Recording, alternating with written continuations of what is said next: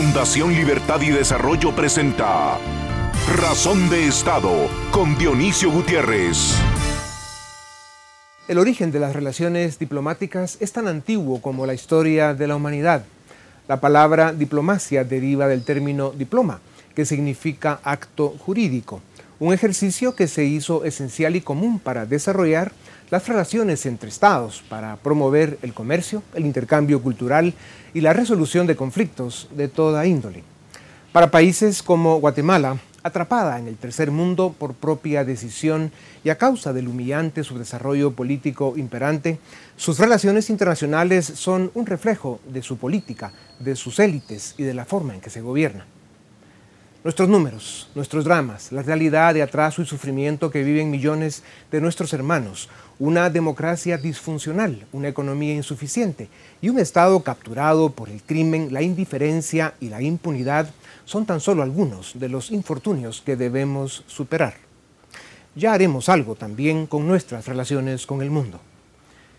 Estados Unidos es la nación más poderosa del planeta por su cercanía, por nuestra dependencia comercial y de remesa familiar, por ser Guatemala base y puente de migración ilegal y crimen transnacional, nos expone a estar siempre bajo la lupa y el radar del imperio americano. Como el resto del mundo, Estados Unidos también sufre los efectos, los momentos bajos y los impases inevitables en la evolución de la humanidad. Con la pandemia, las crisis, los conflictos, las amenazas a las democracias y a la estabilidad planetaria están a flor de piel. Así está el mundo, pero a pesar de todo, lo común sigue siendo que las fuerzas diplomáticas que representan cada una a su país sigan defendiendo sus intereses y promoviendo el fortalecimiento de las relaciones internacionales. Lo que es poco común y que precisamente por ser una historia de sacrificio, de mérito y de éxito, se debe contar es el testimonio de Luis Arriaga, embajador de Estados Unidos en Guatemala desde septiembre de 2017 y quien en estos momentos prepara al lado de su esposa Mary su partida de Guatemala. El embajador Arriaga nació en Guatemala siendo muy joven, emigró como lo han hecho millones de sus compatriotas, buscando el sueño americano y una oportunidad. Su esfuerzo personal, sus valores, su dedicación y su deseo de superación abrieron las puertas para desarrollar una brillante carrera como funcionario de gobierno y como diplomático del país que lo recibió y le dio una oportunidad a la cual ha sabido responder. Lo insólito e inesperado fue que el destino lo trajera de vuelta a su país de nacimiento, representando a la potencia de la que tanto dependemos y a la que causamos tantas molestias. Esto, entre otros desafíos, duplicó el grado de dificultad, pero el embajador Arriaga supo en todo momento representar con dignidad y excelencia a su país adoptivo, Estados Unidos, al mismo tiempo que su tierra de nacimiento, Guatemala, se sintió respetada y apoyada por alguien que hizo honor a un gran nivel de ejercicio diplomático y en todo momento dio su mejor esfuerzo para que ambas naciones resultaran ganadoras. A continuación, el documental En Razón de Estado.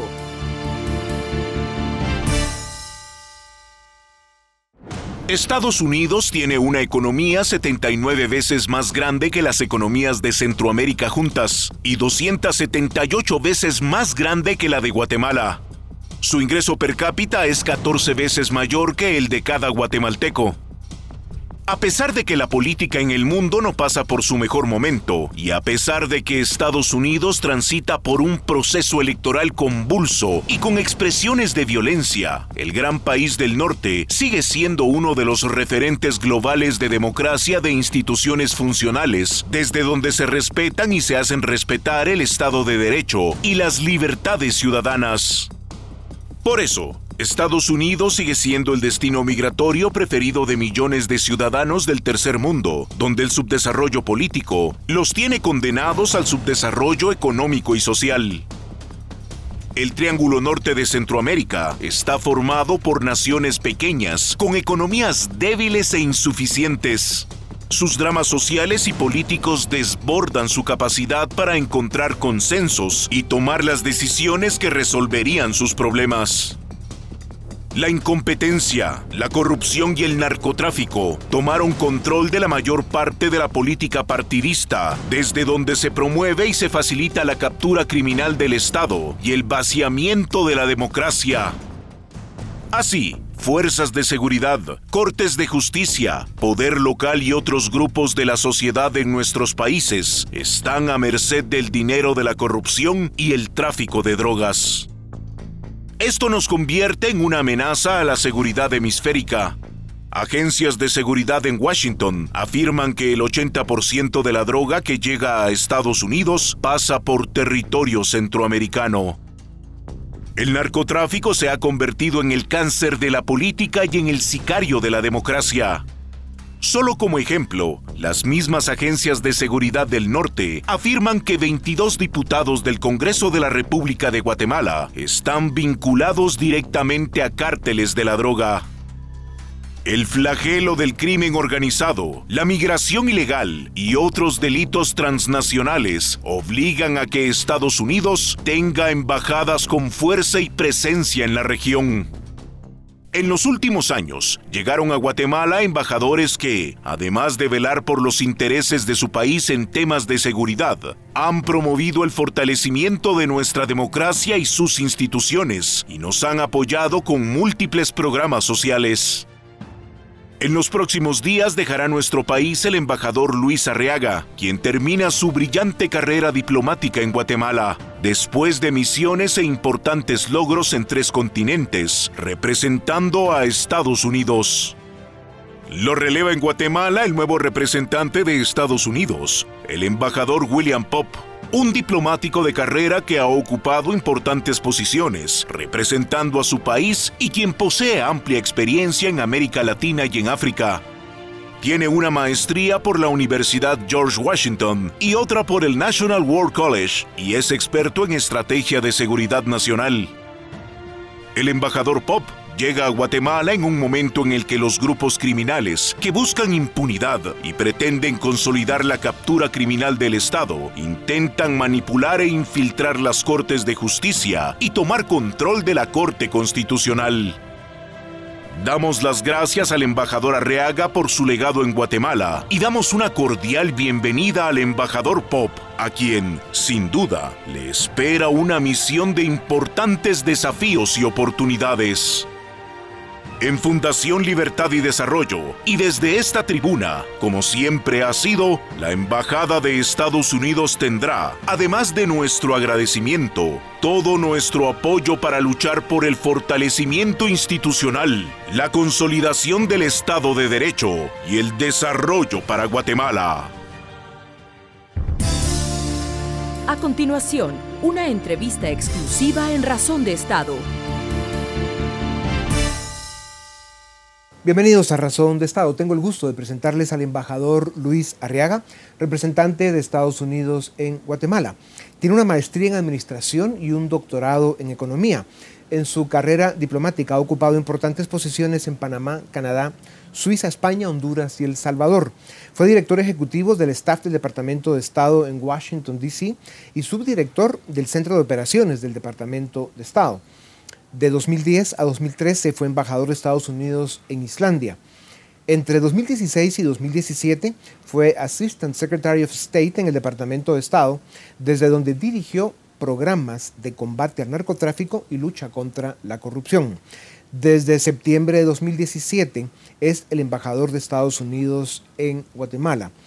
Señor embajador, gracias por concedernos esta entrevista. Es un gusto saludarlo.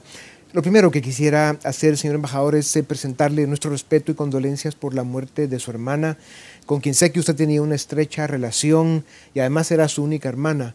Em, un momento difícil para usted viviendo una pandemia eh, eh, en Guatemala, siendo guatemalteco y estando ahora a punto de partir y de dejar nuestro país después de una excelente misión. ¿Cómo se sienten?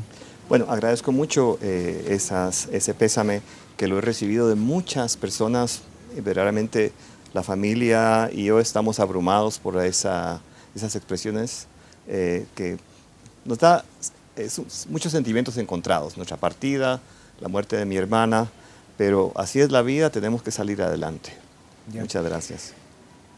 Embajador, cuando usted llegó a Guatemala en septiembre de 2017, encontró a las élites de la sociedad, porque esto no era un tema del pueblo, en conflicto, polarizadas por la eh, presencia y las actuaciones de CICIG.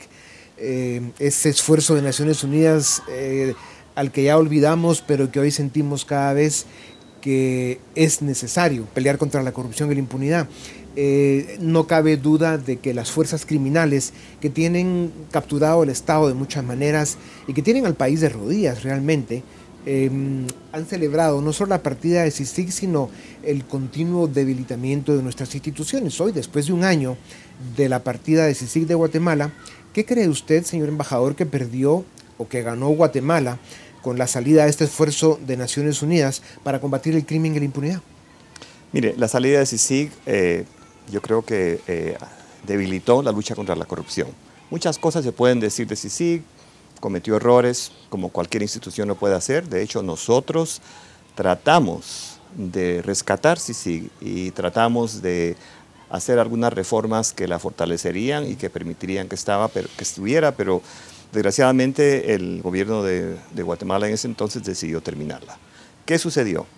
Se redujo eh, la presencia de una institución que venía investigando muchos casos y creo que es muy fácil conectar lo que sucedió en ese entonces y lo que estamos viendo hoy de grupos criminales tratando de, tomarse el sistema de justicia. Señor embajador, analistas serios que han estudiado la historia reciente de Guatemala encuentran que a principios de siglo, eh, en la época del gobierno de Alfonso Portillo, y los gobiernos que vinieron después no solo iniciaron, sino permitieron y consolidaron eso que llamamos la captura criminal del Estado. Eh, hay una excepción que es el gobierno de Oscar Brechet y Eduardo Stein, que hicieron un esfuerzo importante para no solo contener ese movimiento criminal tan perverso, sino además fue, fue el gobierno que trajo a la CICIG a Guatemala pero en, en, general todos los otros gobiernos fueron básicamente cómplices y facilitadores de la captura criminal del Estado. La, corrupción eh, quedó desbordada en todas las instituciones del Estado y estas fueron perdiendo su efectividad para resolver los problemas de la ciudadanía y lo último que estamos viendo es lo que está pasando con el sistema de justicia. Llegamos al extremo el año pasado, señor embajador, de que en el proceso electoral pues vimos a candidatos a la presidencia como Valdizón, Estrada, Sandra Torres, entre otros, candidatos a diputados que están hoy en el Congreso y que representan intereses del narcotráfico, alcaldes y otros que a pesar eh, de que antes de que se fuera CICIC dejó en el Mariscal Zavala bastantes huéspedes, estos grupos están operando de la forma más eficiente que pueden y manipulando para controlar la elección de jueces y magistrados para las Cortes de Justicia. Quieren básicamente tener en las Cortes a cómplices y asegurarse impunidad. ¿Qué puede hacer el gobierno de Estados Unidos, señor embajador, para evitar que Guatemala siga el tenebroso camino de convertirse en un Estado criminal o un narcoestado y que nos consolidemos como una amenaza a la seguridad hemisférica? Bueno, eh, mínimo es algo que hemos venido haciendo y vamos a seguir haciendo, es no permitir que personas corruptas puedan gozar de sus beneficios, de su dinero en Estados Unidos, ni ellos ni su familia, y lo, vamos a seguir haciendo. Pero en términos de qué, qué más podemos hacer, estamos invirtiendo una gran cantidad de dinero en el fortalecimiento del Ministerio Público, específicamente en el fortalecimiento de FESI. FESI, que ha sido la institución que ha llevado esa lucha, la consideramos importante, la consideramos indispensable y no solamente somos nosotros, otros donantes importantes tienen la misma posición. Es necesario fortalecer a FESI porque es la única institución que queda que puede investigar y puede eh, llevarlos a las, a las cortes. ¿Cómo pueden poner presión y sentar precedentes con personajes como Gustavo Alejos, Felipe Alejos, Sandra Torres y tantos otros que son los capos del mundo criminal en Guatemala o sus operadores? ¿Qué más pueden hacer para ayudarnos a, salir de, esos bichos tenebrosos? Bueno, eh, no quiero eh, mencionar nombres específicos, pero de hecho, si usted ha visto nuestras actuaciones en el último año, digamos, el último año, eh, han habido investigaciones serias en Estados Unidos que han resultado en señalamientos serios en contra de políticos guatemaltecos. Eso es algo que vamos a seguir haciendo, no en función de que ellos sean políticos acá, sino en función de crímenes que han cometido en Estados Unidos. Claro, Hablando de la FESI, que usted mencionaba que sin duda alguna es una institución que merece todo el mérito y el respeto porque con pocos recursos y en mucha soledad hacen un recurso importante. ¿Cómo evalúa al Ministerio Público bajo la gestión de la doctora Consuelo Porras luego de la salida de CICIG? La fiscal general se quedó sola, eh, claro, dirigiendo a la FESI, siendo la cabeza de todo lo que es el Ministerio Público, eh, en un país controlado en gran medida por la mafia. ¿Cree usted que la institución, el Ministerio Público, tiene la capacidad, independencia y voluntad para seguir combatiendo la captura del Estado? Bueno, nosotros seguimos nuestro apoyo fuerte al Ministerio Público, es una piedra angular de lo que estamos haciendo en Guatemala. Conocemos a la fiscal, conversamos con ella y ella nos ha asegurado que va a pegarse a la ley, no tenemos ninguna razón para no creerle. Ella goza de nuestro, de nuestro apoyo en varias de sus fiscalías. FESI, número uno, eh, de narcoactividad, número dos, de extorsión, que es, un, es, una, es una actividad que afecta a los guatemaltecos, también la estamos apoyando. Así es que tenemos un programa muy fuerte de apoyo hacia esa institución porque la consideramos clave. Sí, nosotros también la apoyamos en todo lo que podemos. La doctora Porras es una mujer valiente y que eh, yo estoy seguro que está consciente de la enorme responsabilidad que tiene y de lo que los guatemaltecos esperamos de ella. Señor embajador, gracias a jueces valientes como Erika Aifán o Miguel Ángel Galvez, la lucha contra la corrupción sigue viva y los procesos penales contra personajes que han hecho mucho daño a Guatemala siguen su curso. Pero al mismo tiempo tenemos jueces que favorecen a personajes como Sandra Torres, que tiene una enorme capacidad de corromper y manipular, o que simplemente rechazan los procesos judiciales contra actores involucrados en serios casos de corrupción. Vemos también casos como eh, recientemente en el Tribunal Supremo Electoral, que, manchan y hacen que se pierda el respeto por una institución que ha sido tan importante para la democracia en Guatemala cuando toman decisiones otra vez en el caso de Sandra Torres y la UNE en concederle a una señora que está pasando procesos penales por supuestos crímenes cometidos muy graves y vemos a un tribunal como el Tribunal Supremo Electoral haciendo lo que hace. ¿Qué mensaje daría usted em, a los magistrados, no solo del sistema de justicia, sino del Tribunal Supremo Electoral? Que imparten justicia o que dan veredictos de esa manera y que realmente más que servir a Guatemala, a la justicia, al Estado de Derecho, pues sirven a mafias, a intereses espurios o a políticos corruptos.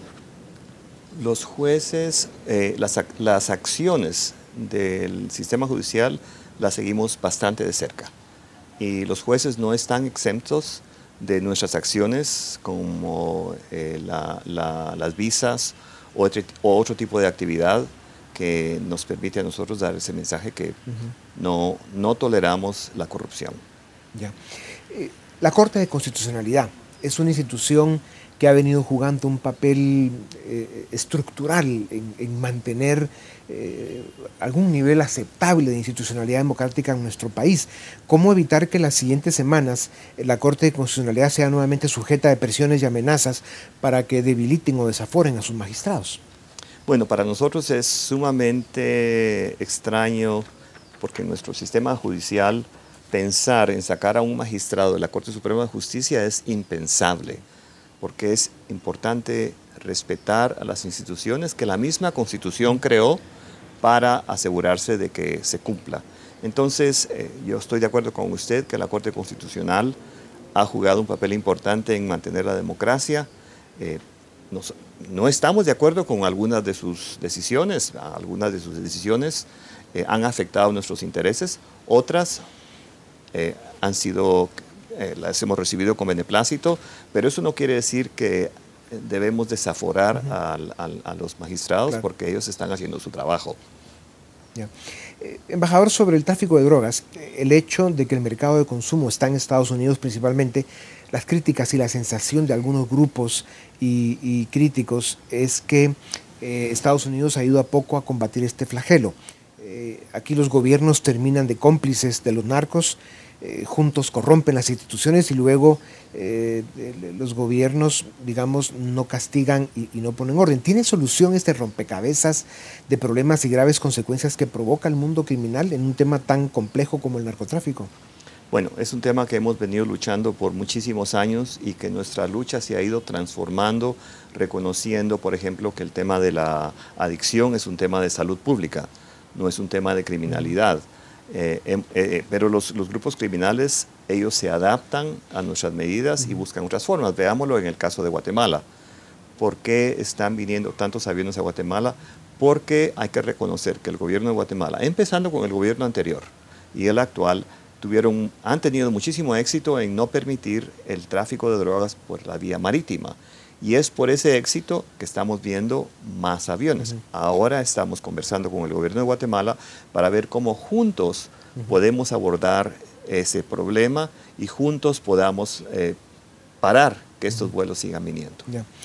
Embajador, la violencia que genera el narcotráfico, la captura del Estado, una economía que no crece lo suficiente, falta de oportunidades, y la indiferencia de las élites hacen de Guatemala uno de los países donde la gente mayoritariamente quiere emigrar a Estados Unidos. ¿Cuál es la salida? ¿Cuál es la política de su gobierno y cuánto cree que esta cambiará dependiendo quién gane las elecciones en noviembre? Bueno, no voy a especular sobre quién gana o no gana las elecciones, pero sí le puedo decir que con el gobierno actual de Estados Unidos reconocemos que la migración irregular se debe a la falta de oportunidad económica. Recientemente, en los últimos cinco meses, se ha liberado una fuerte cantidad de fondos para trabajar junto con el gobierno de Guatemala y con el sector privado para generar oportunidades económicas aquí y que los eh, migrantes no tengan que irse. Además de eso, establecimos un programa de visas temporales, que es la solución, creo yo, que muy importante, donde trabajadores guatemaltecos pueden ir a Estados Unidos, trabajar temporalmente, ganar buenos, buenos sueldos y regresar a estar con sus familias. Ese es el modelo más, más, más... Embajador, la polarización es un fenómeno de la coyuntura global. En Guatemala eh, la mayoría eh, lucha por sobrevivir cada día, pero las élites y algunas organizaciones sociales están enfrentadas entre sí, todos contra todos. ¿Piensa que este discurso y la división que genera favorece el crimen organizado? ¿Cuál es el costo social y económico para Guatemala el hecho de que no logremos consenso en casi nada? Usted ha hecho la pregunta muy clave. ¿A quién beneficia la polarización? No a los guatemaltecos. Favorece a los grupos organizados. Yo insto a los guatemaltecos que se sienten a conversar, que se sienten a dialogar con respeto. Hay que escuchar las otras ideas, analizarlas, digerirlas y después seguir conversando. Pero no se pueden eh, eh, rechazar a, las ideas acusando a las personas o usando etiquetas de comunistas, chairos, socialistas, porque eso no es diálogo. Ese es rechazo. Claro, claro la, descalificación, eh, la difamación, en fin, hay, hay una, una eh, costumbre que es muy, muy dañina para el país, sin duda alguna. Embajador, em, ¿cree usted que la integración económica de Centroamérica es la ruta para alcanzar el desarrollo económico y el progreso social de la región? ¿Está comprometido Estados Unidos en promover una agenda pro integración? Indiscutiblemente reconocemos que ese es uno de los elementos, elementos claves para el éxito económico de la región. Los países son muy pequeños para generar las economías de escala necesaria para, para ser un, un, actor importante en el mercado internacional. Yo pienso que ahora, con el tema del COVID-19 y el reacondicionamiento de nuestras relaciones con China, le ofrece a Centroamérica una oportunidad de tomar, tomar tal vez algunas de las actividades de las cadenas de suministro que antes venían de China. Esa es una oportunidad inmensa, pero el obstáculo más grande es el Estado de Derecho. Claro. Si no hay un sistema de justicia confiable, los inversionistas no van a venir. Por eso, como usted tanto ha promovido de esta embajada, y lo hacemos quienes podemos hacerlo, el insistir en lo importante que son las reformas del Estado de Guatemala, ¿no? Eh, el sistema de justicia, la ley electoral, servicio civil y la administración del Estado. Señor embajador, em, ¿cómo evolucionó Guatemala en los tres años que estuvo como embajador? ¿Qué vio en nuestro país? Bueno, eh, yo he visto un, eh, a, muchos emprendedores maravillosos. Guatemala tiene capital humano maravilloso, eh, cantidad de empresarios. Cuando se habla del sector privado, yo creo que es injusto que se hable del sector privado como que fuera un monolito. El sector privado es una serie de empresarios con diferentes puntos de vista, eso lo hemos visto nosotros, por eso es que nosotros siempre que conversamos con ellos tenemos una variedad de representantes, porque eso la diversidad es donde está la fuerza de cada país. Eh, entonces, eh, yo pienso que, Guatemala tiene un futuro fabuloso. Eh, lo que es necesario es ese diálogo, lo que es necesario es dejarse de, estos, de esas, de esas ah, luchas ideológicas que no nos llevan a nada y que esconden los verdaderos problemas que tiene el país. Y cabalmente hablando de eso, eh, señor embajador, ¿cuáles cree usted que fueron sus mayores logros en su gestión representando a su país? Bueno, yo pienso que en el tema del narcotráfico no son logros míos, son logros de mi equipo. se fortaleció la capacidad de Guatemala de parar el, eh, parar el tráfico en las zonas marítimas. Creo que el, nuevo acuerdo de visas temporales, que no solamente cubre los temas agrícolas, pero también cubre los de servicios, es un gran logro. Pero es un gran logro que los guatemaltecos tienen que explotar. a nosotros no nos corresponde. Entonces le, toca a Guatemala cómo, cómo, usar eso para su beneficio. Eh, también creo yo que en el tema de justicia eh, sí hubo un retroceso pero creo que con los esfuerzos que tenemos con la comunidad internacional, especialmente en el tema de FESI, especialmente en el apoyo a, los jueces independientes, ha, eh, ha permitido que no, que no retrocedamos más. Y eso puede ser un logro. Claro. Por eso es tan importante eh, esta casa, esta embajada eh, que nos ayuda a los guatemaltecos que queremos construir un país mejor, a que pongan toda la presión que, que saben y pueden poner. Señor embajador, para terminar, eh, ¿cuál es su mensaje de despedida para los guatemaltecos? Sabemos que está empacando y a punto de dejar nuestro país. Mire, eh, los guatemaltecos son una gente noble, extraordinaria, talentosa. Yo les insto a que se sienten a dialogar y a conversar. Solo así, solo así van a salir de este problema. Y no es difícil hacerlo. Eh, en las últimas elecciones yo fui parte de un grupo donde habían representantes de, muchas, de muchos sectores, sector privado, sociedad civil, de muchos, de academia, y todos estábamos de acuerdo que no podíamos permitir que las elecciones fuesen cuestionadas, porque estaban siendo cuestionadas. Eso a mí me dio mucha esperanza de que es posible encontrar soluciones cuando hay un deseo de todos los sectores de hacerlo. Eso es lo único que les pido. Pues muchas gracias, embajador. Le deseamos muchísima suerte en esta nueva etapa de su vida que está por iniciar y sabemos que llevará a Guatemala siempre en su corazón porque tiene muchas razones para hacerlo y gracias de verdad por todo lo que hizo por nuestro país. Gracias a ustedes también. Esto es Razón de Estado. A continuación, el debate en Razón de Estado Damos inicio al debate en Razón de Estado. Hoy queremos hablar sobre el Triángulo Norte de Centroamérica y su relación con Estados Unidos. Y para ello queremos eh, o hemos invitado a dos analistas de mucho prestigio. En primer lugar, Nicolás Birsi, director ejecutivo del CEDES, y Roberto Wagner, profesor universitario. A ambos muchas gracias por estar en Razón de Estado.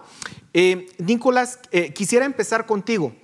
Eh, con todos los problemas que tiene la región centroamericana y, en especial el Triángulo Norte, problemas de narcotráfico, problemas de seguridad, la debilidad institucional, ¿somos considerados una amenaza para Estados Unidos? ¿Somos un peligro para la seguridad de Estados Unidos o no? Eh, bueno, yo, yo, lo pondría de esta manera. Yo creo que independientemente de quién ostenta el poder en Estados Unidos, demócratas o republicanos, la, Guatemala es un aliado de Estados Unidos, Estados Unidos es un aliado de Guatemala, eh, somos buenos socios comerciales. Eh, yo no diría que Guatemala, Honduras, El Salvador son una amenaza directamente para Estados Unidos, pero sí hay peligros en términos geopolíticos, en, en términos del narcotráfico y todo lo demás. Entonces sí hay amenazas latentes en la región para Estados Unidos que Estados Unidos ha descuidado por muchísimo tiempo. Ahora, Roberto, eh, ¿coincides con ese análisis? porque de alguna forma algunos estudios indican que el 80% de la droga que viene del sur de América Latina hacia el norte, hacia Estados Unidos, pasa por Centroamérica y que, y que nuestra debilidad institucional incluso podría ser una amenaza en términos de, por ejemplo, terrorismo para Estados Unidos en el, en el hecho de que nuestras instituciones, sobre todo de migración, son tan porosas que podrían eventualmente permitir que actores de Medio Oriente, digamos, puedan infiltrarse a la frontera con Estados Unidos por Centroamérica. Eh, ¿es, eso, ¿Es eso considerado una posibilidad? ¿Realmente somos una amenaza para Estados Unidos? Eh, yo coincido con eh, Nicolás, yo creo que no somos una amenaza, tomando en cuenta precisamente lo que él dice, o sea, somos gobiernos que al final del día sí nos encontramos alineados, nos encontramos en una sociedad eh, con Estados Unidos, tanto en marcos de cooperación como en marcos de tratados de libre comercio. El problema es que somos una región que, si lo vemos desde una perspectiva geopolítica, desde fuera, eh, hace, muy poco sentido, digamos, tres países centroamericanos, los denominados Triángulo Norte, que tenemos problemas muy similares, pero que también tenemos eh, em, eh, políticas internas demasiado dispares. O sea, no hay una armonía de, políticas y diría yo que, digamos, tal vez para sumar a lo que dice Nicolás, si bien podríamos decir que Estados Unidos se ha descuidado, esta región, pero, pero bueno, es algo que, que, realmente se ha venido a ver desde hace mucho tiempo y tampoco es que Centroamérica haya aprovechado bastantes oportunidades que a lo largo de bastantes periodos de tiempo ha tenido como para mejorar o enmendar su situación. Entonces, los problemas estructurales que tenemos y muchas de las situaciones también de nuestro posicionamiento geopolítico, pues pueden generarnos problemas. Considero que sí pueden haber analistas que, pensarán lo que mencionabas al final sobre el tema de terrorismo, pero eh, es algo que todavía, digamos, e, es algo que eh, realmente eh, no lo veo tan factible como lo que sí puede ser, digamos, más la presencia de otros países, por ejemplo China, debido a nuestra posición geopolítica, de querer venir y tratar de tener una presencia, digamos, que de cierta forma rivalice en, el hemisferio norte con, la de Estados Unidos. Ahora bien, déjenme plantearles este tema. Eh, en términos de migración, sí somos un problema para Estados Unidos. todos los días tratan literalmente cientos, si no miles de centroamericanos de cruzar la frontera con Estados Unidos. Y sin duda alguna, si bien, digamos, estos migrantes llegan a trabajar y hacen una contribución importante a la economía de Estados Unidos, lo cierto es que también presenta retos para cualquier país eh, recibir ese flujo masivo de personas o de migrantes. Eh, el enfoque que ha tenido Estados Unidos respecto a este eh, tema, Nicolás, ¿es el adecuado o no? como yo creo que no. y coincido plenamente con lo que acaba de decir Roberto. no es que nosotros seamos la amenaza, sino que ah, por nuestra debilidad institucional hay muchos factores eh, externos que no se pueden controlar. La, y yo creo que Estados Unidos ha descuidado mucho la región. La, eh, en el marco de la cooperación no ha dado lo suficiente por muchísimo. La, no ha ayudado como debería de ser eh, para construir, la, bueno, para activar las economías tanto en El Salvador como Guatemala como, como Honduras. Yo creo que falta muchísimo, muchísimo más apoyo desde Estados Unidos y coincido con Roberto con lo, que él dijo sobre la presencia china. Si uno lo mira desde una perspectiva geopolítica, Estados Unidos tiene rodeada a China. Sí, está, está en Corea del Sur, está en Japón, está en Taiwán, está en Afganistán. China quiere hacer lo mismo con Estados, eh, Estados Unidos y, y, establecer su presencia en esta región. Y yo creo que por el mismo descuido que ha, que ha llevado Estados Unidos históricamente en la región, de repente China lo podría lograr. Con el tema de la migración, eh, sí es un problema para Estados Unidos, eh, porque de, la, de, las cantidades de, migrantes que tú has hablado, eso puede expandirse por un factor de 10 en el futuro cercano. No hay nada que lo detenga.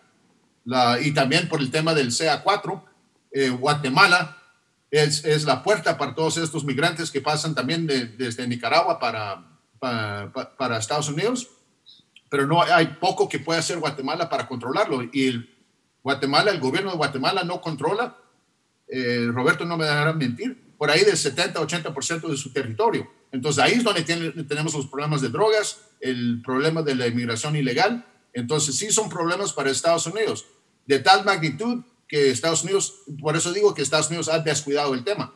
Es, es, tan importante para Estados Unidos, pero Estados Unidos no ha puesto eh, la atención, los recursos para ayudar a solventar estos problemas. la ayuda que da es muy poca. Ahora, Roberto, eh, sin duda alguna la responsabilidad de construir países más funcionales en donde realmente exista democracias, repúblicas y que puedan dar una solución a, los problemas que existen en el Triángulo Norte de Centroamérica es de sus mismos ciudadanos, de las élites en especial. Eh, pero Estados Unidos podría hacer un poco más podría realmente hablarse en algún momento de un plan Marshall, por ejemplo, para Centroamérica. Eh, ¿Coincides con el análisis que hace Nicolás de que la ayuda ha sido relativamente poca para la magnitud de los problemas que tenemos en la región?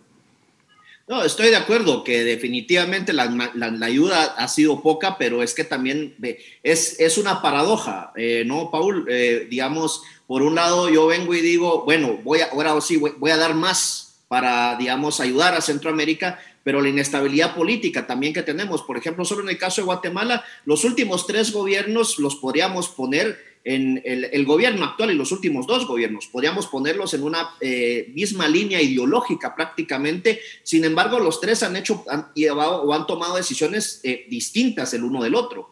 Em, la inestabilidad, digamos que, por ejemplo, en las próximas elecciones de Honduras, la posibilidad que venga y quede un gobierno de izquierda. Eh, y digamos, estas incógnitas que tenemos en la región es lo que muchas veces también impide que Estados Unidos venga y diga, bueno, nosotros también vamos a poner, vamos a dar mucho más de nuestra parte para después venir y decir, desperdiciamos eso y políticamente se puede desperdiciar eso. Sí estoy de acuerdo que, que, que, se puede dar más, pero siento que debe haber mayor, un, un se, debe haber una, una, una, mayor alineación en los intereses o en lo que se debe hacer en, atender los problemas estructurales desde una perspectiva, digamos, que Estados Unidos venga y diga, esto es lo que, digamos, necesita Centroamérica, porque también hay gente en Centroamérica, eh, las, élites, los líderes políticos, económicos y demás, y que vengan y digan, sí, esto es lo que necesitamos. Por ejemplo, qué sé yo, hacer grandes proyectos de infraestructura o, mejorar condiciones o crear condiciones que generen más trabajos. Eh, pero cuando, cuando no hay una situación en la que, por ejemplo, Estados Unidos dice, bueno, ¿y si hacemos esto? Y aquí de repente todos decimos, ah, sí, eso está bien, y hay un cambio de gobierno y dice, ahora vamos a hacer otra cosa, y aquí vuelven a decir que está bien, es que no hay, también es, es un problema de, de, ambos lados, ¿no? Entonces yo creo que se, hay que sentarse en la mesa y realmente tener una discusión de alto nivel sobre qué es lo que se necesita, porque eh, nuevamente, eh, pareciera que no, no, no, hay quien tome la iniciativa realmente, como bien decís, incluso para hacer un plan Marshall, pero necesitan darse esas iniciativas en ambos lados. Ahora, Nicolás, cuando uno ve la historia de las intervenciones exitosas y de los fracasos que ha hecho Estados Unidos en, varias, en varios lugares del mundo, pues sí, tenemos historias de éxito, pero también historias de fracaso. Eh, en el caso de Centroamérica, ¿Qué nos hace falta para efectivamente aprovechar esos lazos que tenemos con Estados Unidos? Eh, Roberto menciona el hecho de decir, bueno, nos tenemos que poner de acuerdo, qué es realmente lo que queremos, pero ¿eso es suficiente o hay que hacer ciertos cambios institucionales para aprovecharlo mejor? Eh, las dos cosas, y yo coincido con, con Roberto, algo que se podría hacer desde la región es trabajar más la integración regional, tanto política como económica, porque ahí es donde viene el problema de la falta de armonía de políticas internas y externas que mencionó Roberto. Y en caso de Estados Unidos, eh, más que el apoyo, la ayuda, la asistencia internacional, eh, ese dinero que mencionaba Roberto, que Estados Unidos va a estar reacio a dar si, no se, eh, si cree que se lo va a desperdiciar. Recordemos cuánta, qué cantidad de dinero puso en Irak, en Afganistán, para mencionar las intervenciones fracasadas la centésima parte de eso sería 10 veces más de lo que se da para, para Guatemala, Honduras y El Salvador. Pero más importante que eso son, es copiar. Estados Unidos presenta muchas lecciones aprendidas que Guatemala podría adoptar en cuanto a su clima de inversión, su, eh, su mercado laboral, sus regulaciones laborales, la flexibilidad que tiene, la certeza jurídica, los, los, bueno, el tema como algo como salario mínimo diferenciado. En Estados Unidos, en cada condado de Estados Unidos hay un salario mínimo diferente. ¿sí? Entonces, hay muchas ideas que podría copiar Guatemala, eh, Honduras y El Salvador de Estados Unidos y eso ayudaría a activar la economía. Se nos está terminando el tiempo, pero quisiera preguntarle a ambos.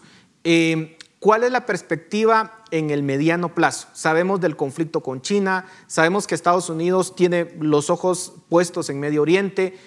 ¿Cuál es el futuro de nuestra relación con Estados Unidos y qué tanta atención le pondrá a la región sobre todo pues con la posibilidad de un cambio de gobierno y de todo lo que está sucediendo ahí. Se nos está terminando el tiempo, así que les agradecería respuestas cortas. Roberto.